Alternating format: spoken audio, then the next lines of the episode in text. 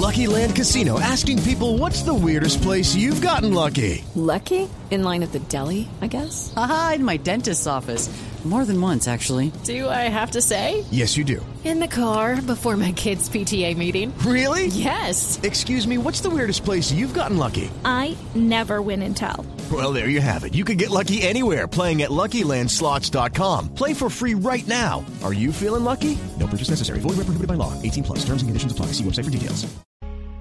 Una señal que se enlaza. Regiones conectadas a través de un dial. A partir de este momento, Oscar Montes, Ana Cristina Restrepo, Hugo Mario Palomar, Valeria Santos, Gonzalo Lázari, Rodrigo Pombo y Camila Zuluaga analizan y debaten el tema del día. El tema del día. Colombia está al aire. Son las 12 del día, 15 minutos, y hoy vamos a hablar en nuestro tema central, después de las noticias del mediodía, de si es posible que en el 2021 Colombia pueda legalizar el aborto, como sucedió en Argentina. Ayer en Argentina se escuchaban estas, estos cánticos de muchas feministas afuera del Congreso de ese país, el movimiento feminista que se reunió muchas mujeres con un trapo verde precisamente por esa aprobación histórica que se dio en el Senado de ese país.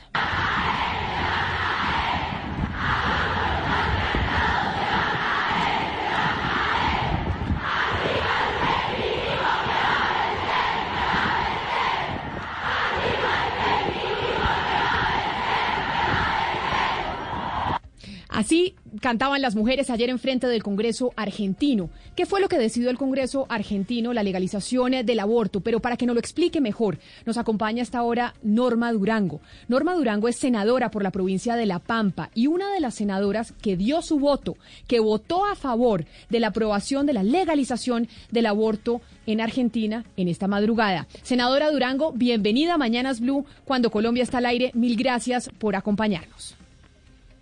Bueno, buenos días para ustedes, buenas tardes para mí.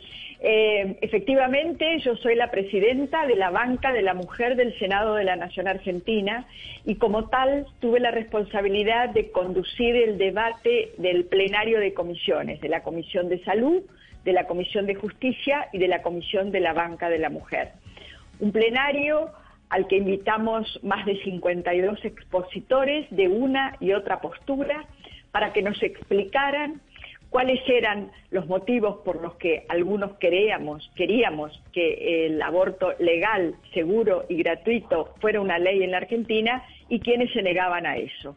Después de un gran debate durante toda la semana, la ley ya venía con media sanción de diputados. Nosotros tenemos un Congreso bicameral, diputados y senadores. Ayer tuvimos una larga jornada que empezó a las 4 de la tarde y terminó a las 5 y media, 4 y media, 5 de la mañana, en donde expusimos esto que nosotros consideramos es el derecho que tenemos las mujeres a decidir sobre nuestros propios cuerpos, el derecho que tenemos las mujeres a decidir nuestro propio destino, el derecho que tenemos las mujeres a querer o no querer maternar. Entonces, eh, este es un proceso muy largo, no crean que, fue una situación eh, que solamente se, se, discutió este año. Hace muchos años, muchos años, más de entre 15 y 20 años, que se viene discutiendo por el aborto legal, seguro y gratuito en la Argentina. Y en el año 2018 Tuvimos el mismo debate, pero no nos alcanzaron los votos y lamentablemente no pudimos sancionar la ley, aunque la situación siguió de la misma manera. Senadora.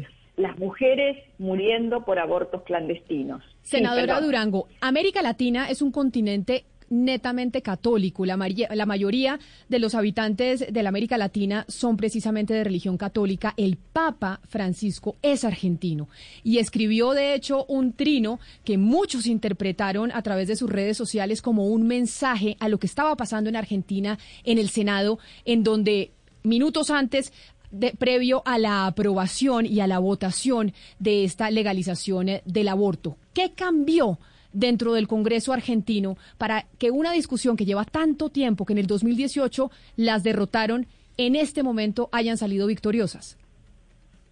Bueno, como vos bien decís, eh, mucha, una parte muy importante del pueblo argentino es católico. Yo también lo soy, no soy una católica militante, pero inclusive no estoy a favor del aborto, pero sí estoy a favor de la legalización del aborto y que aquellas esta ley no obliga a nadie a abortar, solamente da la posibilidad a quienes quieren eh, realizar esta práctica a que sea segura, porque como ustedes saben, el aborto existe, existió siempre, haya ley o no haya ley. Desde el 2018 hasta ahora, nada ha cambiado, aunque no tengamos ley, y los abortos siguen insistiendo, y las mujeres, a través del aborto clandestino, porque no pueden ir a los hospitales o a los servicios de salud, van a los lugares más oscuros, más recónditos y, la verdad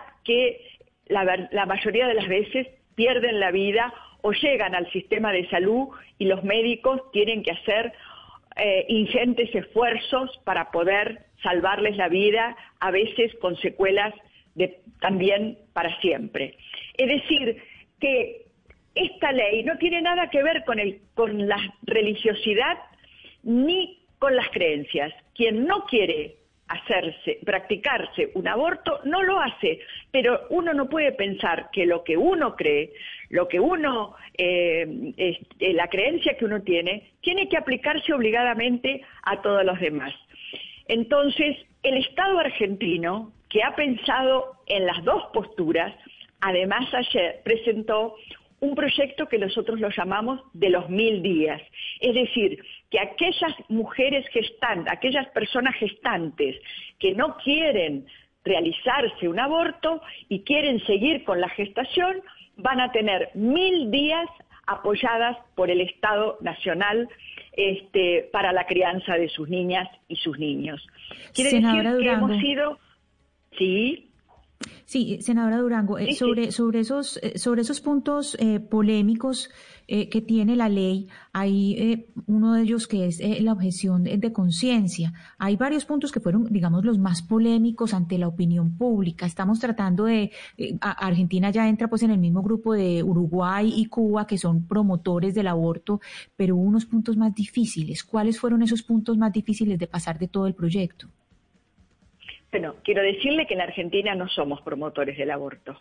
Estamos simplemente legalizando el aborto para aquellas mujeres que quieren hacerlo. Nadie obliga a nadie a hacerse un aborto. Em, y en relación a la objeción de conciencia, quiero decirte que es verdad, hay muchos eh, profesionales de la salud que hoy hacen objeción de conciencia, pero mm, eh, el, grave, el grave problema es que al no estar legalizado el aborto, tienen muchas veces miedo de tener problemas con la justicia.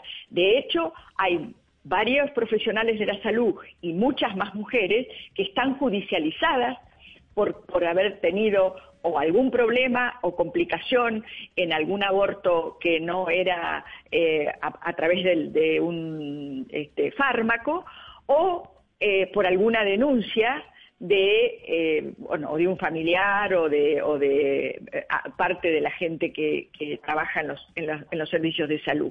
Por lo tanto, yo estoy convencida que ahora que nosotros tenemos ley, va a haber muchos médicos que, o mejor dicho, va a disminuir la cantidad de médicos que hacen objeción de conciencia. Porque también conocemos muchos que tienen objeción de conciencia en los servicios públicos, pero lo realizan en los servicios privados. Es un gran negocio el aborto clandestino. Por lo menos en la Argentina lo es, lo sabemos todos. Y esto lo que va a, terminar es justamente con ese negocio clandestino que lleva, se lleva puesta la vida de las mujeres. Por eso se despenaliza y por eso seguramente, legisladora Durango, usted habla de aborto seguro y legal. Y quiero decirle una cosa. Quien le habla desde estas tierras es un conservador y un conservador que acompaña plenamente su causa. Eh, y yo estaría dispuesto a jugármela por los resultados y seguramente estar en las mismas filas, pero no por los argumentos.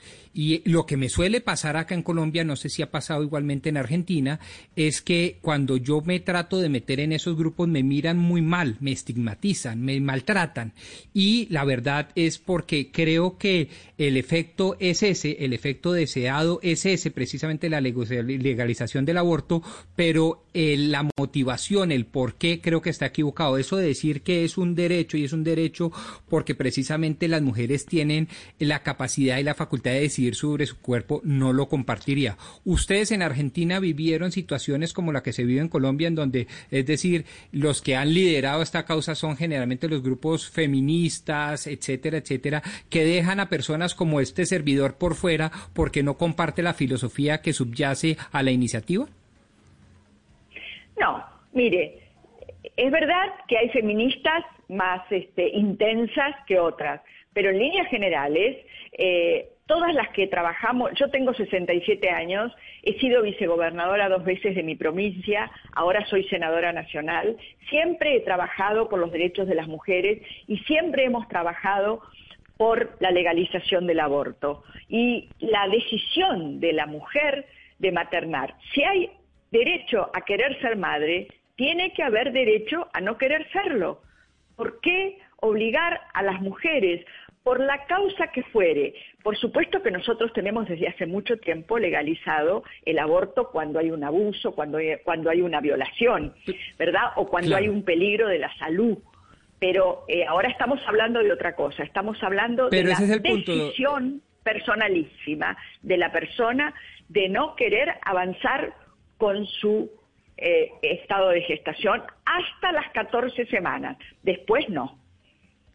Claro, pero es una decisión personalísima, individual y por lo tanto eso se traduce en un derecho, ¿cierto? Y la pregunta es si debe tratarse, entonces se lo pongo más filosóficamente, si debe tratarse como un derecho personal, subjetivo o más bien como un instinto natural que permita la muerte justa, que es muy distinto. Una cosa es que yo tengo derecho a desprenderme de una supuesta parte de mi cuerpo apendizal llamado feto y otra cosa muy distinta es decir, oiga, acudiendo al Instituto de Conservación de la Especie, al Instituto al instinto de conservación personal, pues yo no quiero tener este hijo porque me afecta psicológicamente, porque me puedo morir, porque me afecta físicamente o porque fue fruto de una violación. ¿Usted no cree que hay una brecha enorme entre una posición y la otra?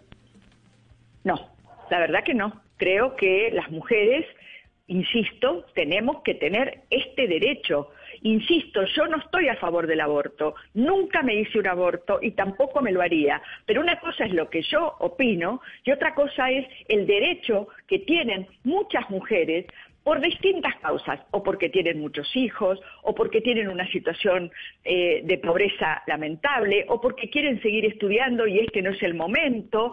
En fin, creo que por supuesto que también creo que tiene que haber una educación sexual seria y en esto también tenemos que los argentinos hacer una reformulación en ese sentido, porque la educación sexual integral evidentemente eh, no, no es todo lo profunda que, este, se necesita. Ayer eh, muchos de los que estaban en contra decían esto, pero cuando se eh, implementó la ley de educación sexual integral, muchos de los que hoy están en contra del aborto tampoco la querían y decían, por ejemplo, con nuestros hijos no se metan. Cuando lo que se está haciendo o debería estar haciéndose en las escuelas es educar a las niñas y a los niños para una educación sexual sana. Senadora Durango, de acuerdo con la educación sexual que se debe impartir en las escuelas, ese es un principio que todos compartimos. Pero yo le quiero preguntar por la por la fijación de la de la semana 14 para interrumpir el embarazo. ¿Por qué se llegó a esa a esa a esa, a esa decisión, a esa a ese tiempo de gestación, la, la semana 14, cuando cuando eh, evidentemente la semana 14 ya se está hablando de una criatura en, todo sentido? Entonces, ¿por qué se llegó a, lo, a, esa a esa decisión de que sean 14 semanas y no, y no, y no antes? Bueno, esta fue una decisión que tomó la Cámara de Diputados. hubo un gran debate entre las 12 y las 14 semanas. Eh, los científicos que fueron a la comisión a explicar eh, dijeron que hasta la semana 14 no, no, no, era una, no era persona este, y por lo tanto yo no soy médica ni abogada, pero eh, esto fue aceptado en la Cámara de Diputados y así llegó a la Cámara de Senadores. Yo tengo una pregunta y tal vez una curiosidad sobre el artículo. Yo les quiero preguntar algo a ustedes. Claro, pero... ¿Colombia tiene el aborto eh, ya legalizado? Nosotros tenemos el aborto legalizado en tres eh, circunstancias. Cuando hay riesgo de muerte de la madre, cuando hay una violación o cuando hay malformación eh, en el feto. Entonces, son los tres casos en donde está aprobado en nuestro país, pero no hay una legalización total como la que ustedes alcanzaron a aprobar ayer en el, en el Senado argentino. Pero en el 2021, es decir, ya en un día y doce horas, vamos eh, a empezar en la Corte Constitucional una discusión muy importante sobre ese tema. Pero ahí me parece, me parece eh, importante preguntarle, senadora Durango, sobre el articulado, porque ese artículo 85 eh, que se modificó del Código Penal en Argentina habla no de mujer, como se hablaba antes, sino que ahora habla de persona gestante. ¿Por qué hicieron también esa modificación? ¿Por qué ya no se habla de una mujer que tiene derecho al aborto, sino de una persona gestante? Porque ese fue otro cambio importante que quedó en ese artículo. No, no es que no se hable de mujer. Se, ahora nosotros estamos utilizando esta nueva denominación, que es de persona gestante, porque evidentemente son las mujeres las únicas que pueden gestar. Así que no se denomina como mujer, pero sí se denomina como persona gestante. Claro, pero le hablo porque en Argentina también ha habido pues una gran discusión y creo que acá nos estamos saliendo del tema y no me quiero salir mucho y es también sobre la comunidad eh, trans principalmente, en donde la comunidad trans pues también eh, pueden terminar eh, gestando y por eso se incluyó probablemente en ese artículo 85 persona gestante y ya se borró el término mujer. Eh, no es que se borró, se, utilizó en este caso. Eh, nosotros los argentinos tenemos un gran respeto a la comunidad trans. Ustedes saben que nosotros tenemos también el matrimonio igualitario, que también, al igual que el divorcio, generó años y años de debates, porque se decía, por ejemplo, cuando se sancionó la ley de divorcio, que ahora se iba a divorciar todo el mundo, cosa que los divorcios no aumentaron, cuando los matrimonios igualitarios, que todos iban a casar con personas de su mismo eh, género, y no pasó esto. Entonces yo creo que este tipo de debates, que son culturales, de cambios culturales, que llevan mucho tiempo, es importante debatirlos, ponerlos en la agenda pública y no creer que salen de un día para otro. Aquí nosotros tenemos un gran reconocimiento a los colectivos feministas que desde hace años salen a la calle con argumentos sólidos,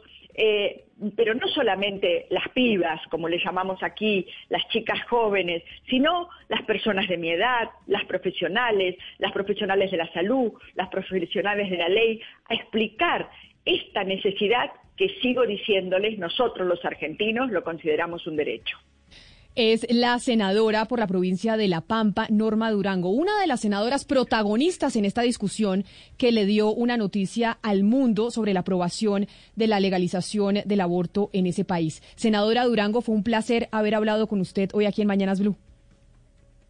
Bueno, muchas gracias. Es la primera vez que hablo con, una, con un medio colombiano. Quiero decirles que como presidenta de la Banca de la Mujer estamos impulsando, ahí sí impulsando, muchos derechos de mujeres. Y uno de ellos, el más importante que ya está para salir, es el de más mujeres en los medios, el de equidad en los medios de comunicación, para que las mujeres también tengamos el derecho de tener eh, lugar en los medios de comunicación y tener también los cargos importantes. Así que, eh, bueno, estoy a disposición de ustedes. Cuando quieran, volvemos a conectarnos y podemos seguir debatiendo esto. Y ojalá, si están de acuerdo, que en el 2021 Colombia también pueda tener el aborto legal, gratuito y seguro. Claro que sí, senadora Durango, un placer haber hablado con usted y que pues qué placer que haya sido aquí con Mañanas Blue cuando Colombia está al aire. Yo le diría que el programa más feminista de la radio colombiana haya sido su primera entrevista. Un abrazo muy grande allá usted en Argentina. Igualmente y felices fiestas. Felices fiestas, 12 del día, 34 minutos. Pero ¿cuáles son las implicaciones que puede tener esta aprobación de esta ley en Argentina? Nos preguntaba la senadora Durango. Bueno, y en Colombia está legalizado el aborto, le explicábamos que solo en tres casos. Este fue el momento, para que ustedes escuchen, en donde Cristina Fernández de Kirchner anunciaba en Argentina el momento en que quedaba aprobado el aborto como ley. Resulta aprobado con 38 con 38 votos afirmativos y 29 negativos y una abstención resulta aprobado, se convierte en ley y se gira al Poder Ejecutivo. Así se anunciaba ayer entonces esta ley en Argentina. Le preguntamos a los oyentes a través de nuestra cuenta en Twitter si cree que Colombia debería seguir los pasos de Argentina o no.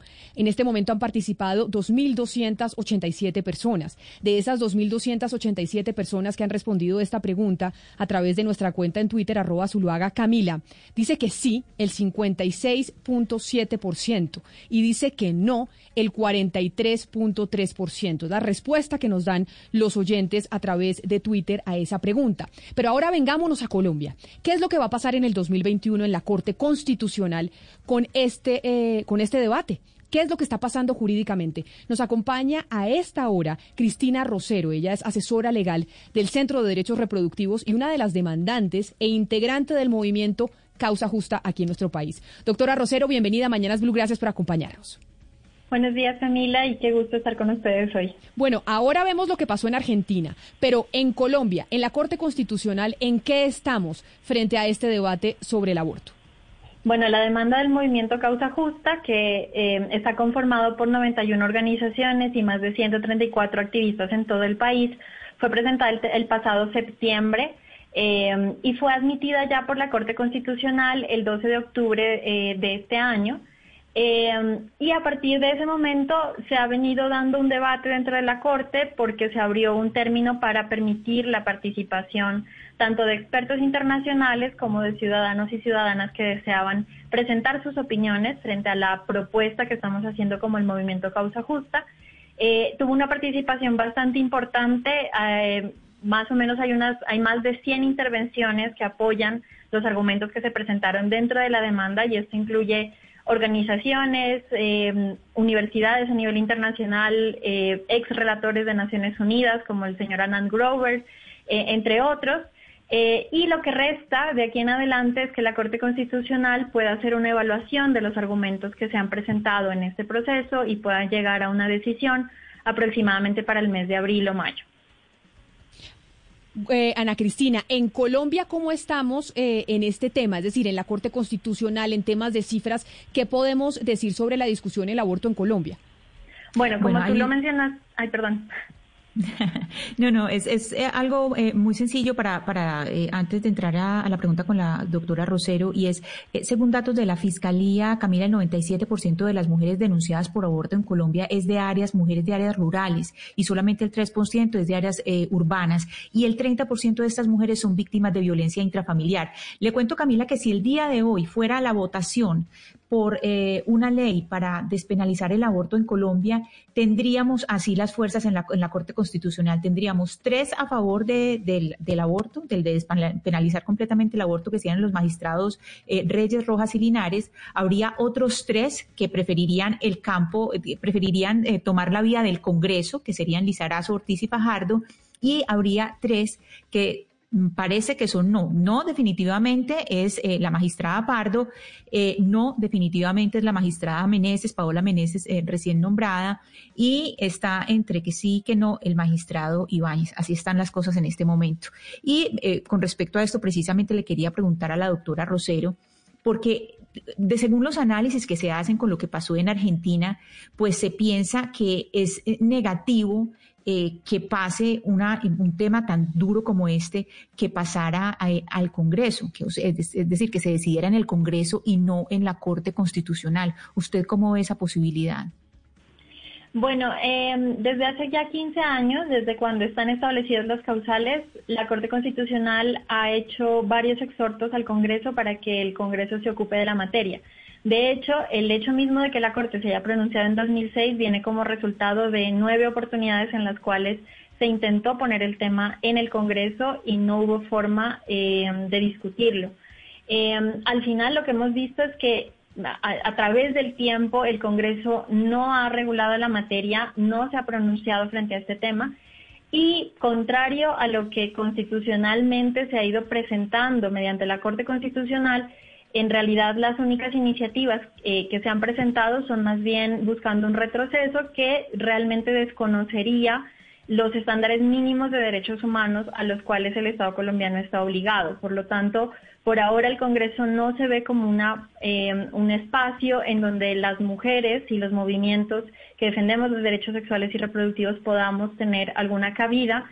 Eh, y además consideramos que el tema es urgente y por eso es necesario que la Corte Constitucional se pueda pronunciar frente a este punto. Después de 15 años de intentar implementar las causales que ya se establecieron en 2006, hemos notado que es muy difícil lograr esa implementación si tenemos esta doble característica eh, de que en las tres causales sea un derecho fundamental y por fuera de estos tres causales sea un delito. Esta amenaza permanente de llevar a la cárcel a quien se equivoque al invocar la causal causa muchas dificultades en la práctica para que las mujeres, en especial aquellas que enfrentan pobreza o tienen unas condiciones más difíciles, puedan realmente acceder a este servicio. Entonces, después de 15 años de haber hecho un compromiso por implementar estas causales, notamos que es necesario eh, poner una conversación para avanzar más allá. Sobre esa pregunta que hace Ana Cristina, quiero saludar a esta hora a la senadora de la Alianza Verde, Angélica Lozano, porque la senadora Lozano ha sido una de las congresistas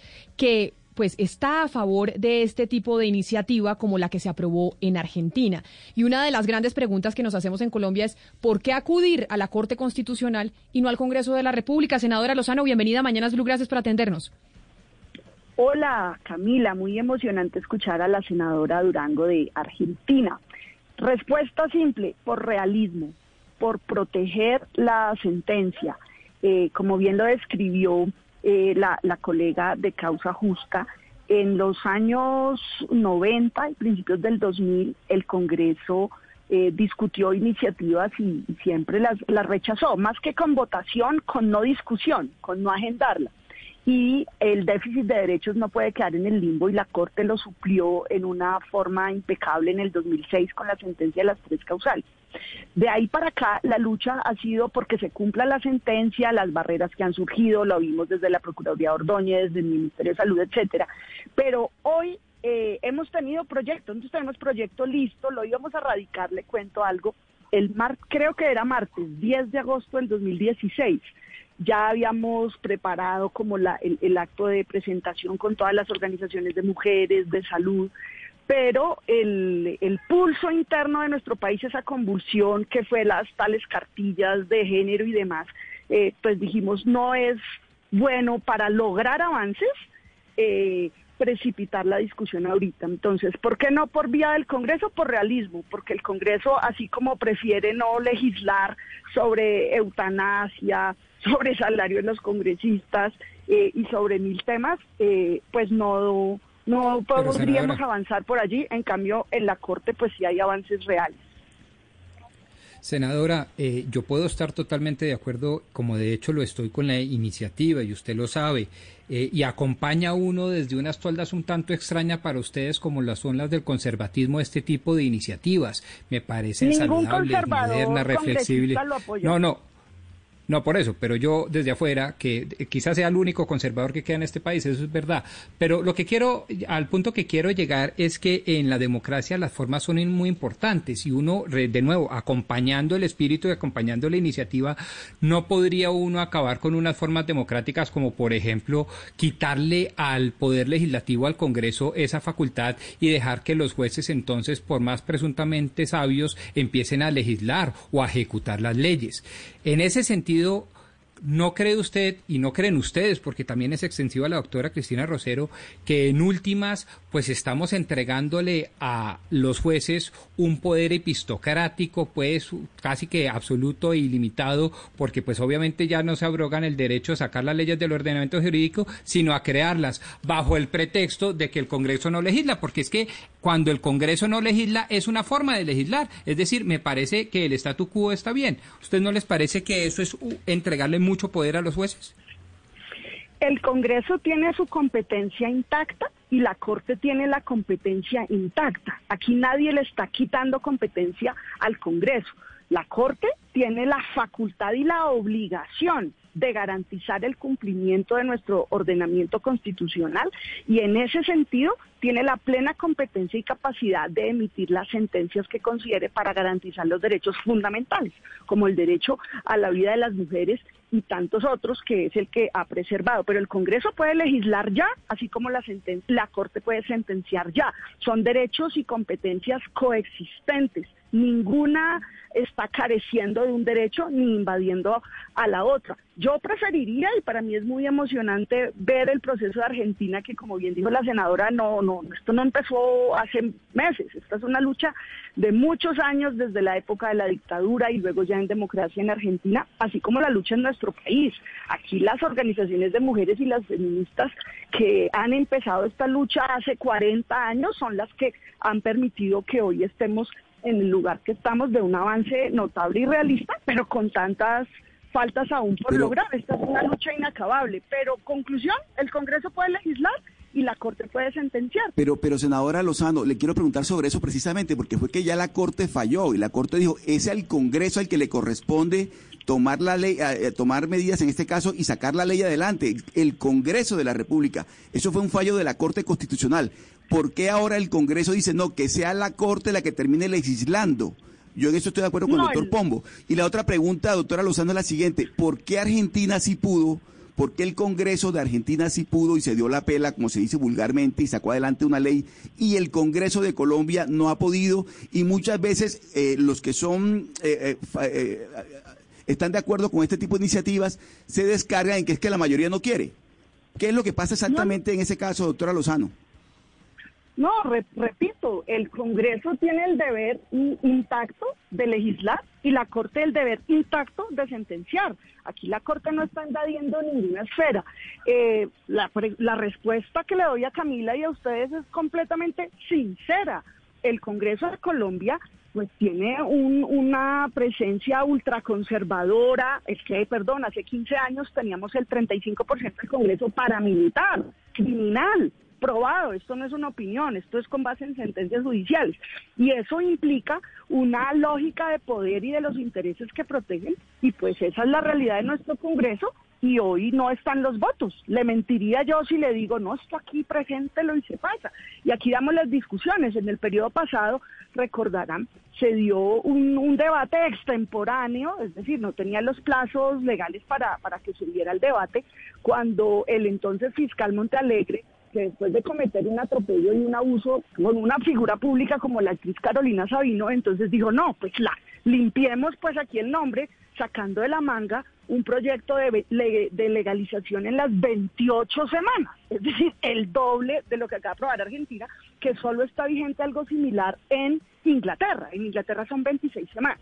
Entonces aquí eh, lo que, por lo que luchamos es por los derechos, la garantía plena de los derechos de las mujeres y de todos los colombianos. Este es un tema de salud pública. En Colombia hay unos 400 mil abortos al año clandestinos. ¿Quiénes son las que recurren al aborto clandestino? Cualquier mujer, pero ¿dónde están las complicaciones de salud que generan muerte?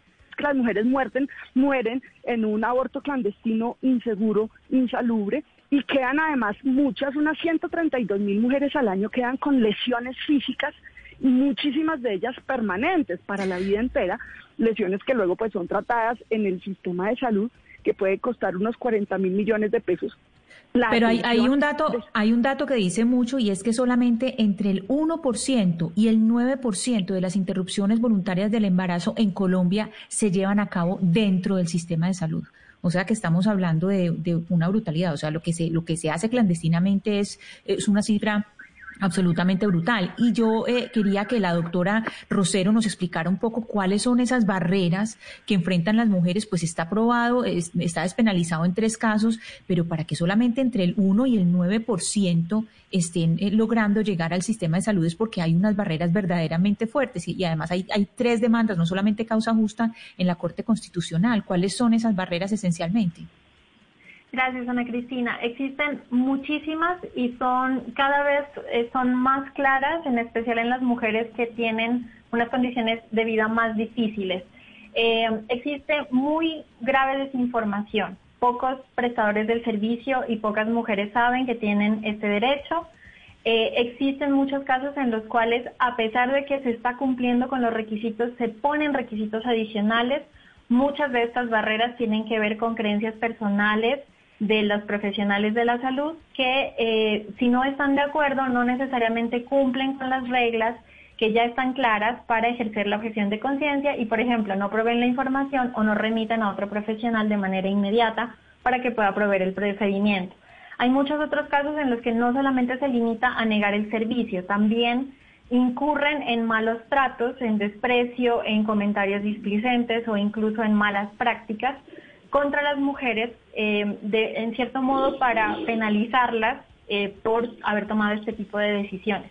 Y toda esta, esta serie de, barreras que son muy graves, en especial en las zonas rurales, nos han mostrado precisamente que esto es un asunto de derechos humanos. las causales no están logrando superar esas barreras de eh, las diferencias socioeconómicas entre las mujeres pudientes y las mujeres más adineradas y las mujeres que tienen más educación o viven en zonas urbanas, versus aquellas otras mujeres que pueden enfrentar condiciones de pobreza y se encuentran en zonas alejadas donde el sistema de salud no está disponible. Entonces, lo que hemos notado es que la implementación se ha hecho tan difícil porque el delito sigue en el Código Penal y esto hace que para las mujeres más vulnerables el aborto sea prácticamente inalcanzable. Y este tipo de diferencias son las que queremos eliminar. Precisamente por eso sabemos que en esto sí tiene competencia la Corte Constitucional, porque esto tiene que ver con derechos fundamentales y estamos presentando razones que sustentan con, holgura que esto es un asunto constitucional y por lo tanto la Corte se puede pronunciar. Varios de los pronunciamientos, de hecho, que se presentaron en esta etapa de intervenciones eh, defienden el hecho de que la Corte Constitucional puede pronunciarse sobre este asunto. Rosero, yo le quisiera eh, eh, que profundizar un poco sobre los objetores de conciencia, porque es que ese fue una de las grandes, digamos, piedras en el zapato en Argentina. Yo, por ejemplo, aquí en Colombia sé que uno de los grandes problemas es los objetores de conciencia, pero tampoco he visto nunca que se haya adelantado un proceso contra alguien que no haya cumplido eh, con su trabajo, pues, y que, y, que, debía haber practicado una interrupción voluntaria del embarazo. Nunca he visto que procesen a nadie por eso. ¿Qué pasa en Colombia con los objetores de conciencia y, y cómo, cómo se procesa cuando alguien es objetor de conciencia. Ese es un punto muy importante. La Corte Constitucional dejó muy claro que la objeción de conciencia solo se puede ejercer de manera personal por la persona que provee el servicio y que solamente se puede realizar eh, remitiendo a otro profesional de manera expedita para que este otro profesional pueda realizar el procedimiento. En la práctica lo que hemos visto es que estas reglas no se están cumpliendo.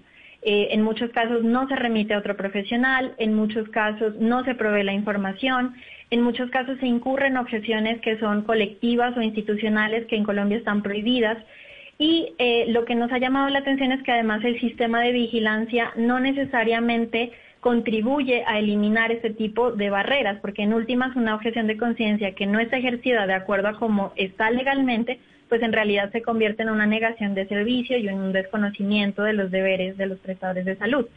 En toda la historia de, de estos casi 15 años, 14 años de implementación, sabemos que han existido más de 300 quejas antes, eh, ante la Superintendencia, por ejemplo, de Salud, y apenas se han establecido tres sanciones, más allá de que estas barreras siguen siendo pan de cada día. Entonces, además de que tenemos unas barreras de por sí que se están presentando, el sistema de vigilancia y control no es suficientemente efectivo para que las mujeres puedan superar esas barreras y puedan llegar a obtener el procedimiento cuando es su derecho desde hace ya 14 años. Entonces, ese es otro punto en el que también eh, hemos mostrado cómo la inacción del Estado está haciendo imposible hacer posible eh, estos derechos que ya están reconocidos. Entonces, al final, el efecto que tienen estas barreras sumadas a esta falta de vigilancia y control es que este, este derecho se vuelva de papel. Y es urgente para nosotras que esto no sea de papel, sino que se cumpla en la realidad para prevenir las muertes que se provocan por los abortos en condiciones inseguras. Hay un oyente que nos dice en el 301-764-4108, el oyente se llama Manuel y quizá ah, con esta pregunta quiero eh, terminar con las dos. Y nos dice Manuel que el Congreso colombiano ha sido muy tibio cuando de temas polémicos se trata, que esperamos a ver qué pasa en el 2021 y que al menos haya un intento. Pero como ya lo hemos hablado, en el 2021, pues la Corte Constitucional va a discutir sobre esta demanda que presenta causa justa. Y yo le hago esa consulta y esa pregunta a usted, eh, doctora Angélica Lozano. ¿Usted cree y es optimista de que el aborto, la Corte Constitucional, el otro año lo va a despenalizar en su totalidad? Sí, sí, Camila. Yo confío en la Corte igual siempre, ¿no? Si, si en contra, pues igual siempre respetaré la Corte, pero creo buen panorama porque lo que abundan son los datos y la realidad. Este delito es absurdo. Seis mil casos de, por el delito de aborto cursan en nuestro país, o han cursado mejor en los últimos 15 años, contra mujeres casi siempre pobres, jóvenes y rurales no es aquí en Bogotá ni contra mujeres con privilegios como usted o como yo, sino es en Chocó, en el área rural, a las mujeres más jóvenes, menores de edad. El aborto en Colombia ya es un derecho, ya es un derecho, lo repito, por salud además física y mental de las mujeres, pero hay que remover las barreras, como bien se ha descrito, porque dilatar el ejercicio del derecho cuando está avanzando una gestación, pues está generando unos eh, efectos graves en la salud de la mujer. Y eh, la realidad es que remover las barreras responde al Ejecutivo, a la voluntad política, pero la Corte Constitucional yo creo que va a fallar eh, positivamente. Senadora de la Alianza Verde, Angélica Lozano, usted también mil gracias por haberse sumado a esta discusión el día de hoy sobre la noticia que produjo Argentina sobre la legalización del aborto. Le mando un abrazo y un feliz año. Feliz año para todos y que en Colombia también tengamos aborto legal, seguro, gratuito, pronto, porque déjeme decir una cosa, esto es una triada, primero acceso a la información, educación sexual para decidir, acceso efectivo, real, material, anticonceptivos, anticonceptivos y en última el acceso a un aborto legal y seguro. Pero los que se oponen al aborto son los que se oponen al primer eslabón básico, que es la educación sexual. Claro que sí, senadora. Mil gracias. Y la misma y la misma pregunta para usted, doctora Rosero, como abogada, como asesora legal del Centro de Derechos Reproductivos. ¿Usted qué tan optimista es de lo que pueda pasar en la Corte Constitucional el próximo año?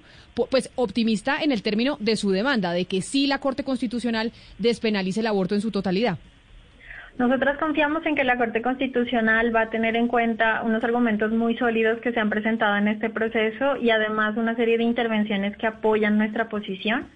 Eh, confiamos en que la Corte va a hacer una evaluación muy juiciosa y muy certera de estos argumentos y esperamos que esto nos lleve, eh, como lo dijo la senadora Angélica, a ojalá tener también aborto legal, seguro y gratuito en Colombia. Entonces, eh, creo que nosotras estamos en una posición de, de un optimismo muy, muy sentado en las bases, muy sobre la tierra, entendiendo que hemos presentado buenos argumentos, que tenemos suficientes evidencias para que la Corte falle a nuestro favor y confiar en que los magistrados hagan un trabajo eh, riguroso al momento de evaluar nuestra demanda.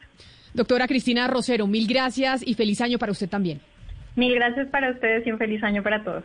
Y así pues terminamos esta discusión que generó una noticia muy importante en Argentina. Les actualizo cómo va la votación Pombo, cada vez más apretada, una polarización total, por lo menos lo que vemos en este sondeo a través de Twitter, en donde ya han participado 2.874 personas, de las cuales dicen que deberíamos seguir el ejemplo argentino, el 50.1%, mientras que el 49.9% dice que no muchos mensajes, sobre todo en contra de lo que pasó en Argentina, en nuestra línea de WhatsApp 301-764-4108. A todos ustedes, los que nos han escrito, muchas gracias, porque siempre esas preguntas son insumo para que nosotras las podamos compartir con nuestros invitados. A las 12 del día, 58 minutos, terminamos así nuestra discusión sobre el aborto. Vamos a ver qué pasa en el 2021. Y antes de irnos, tenemos una noticia importante y de última hora a nivel internacional.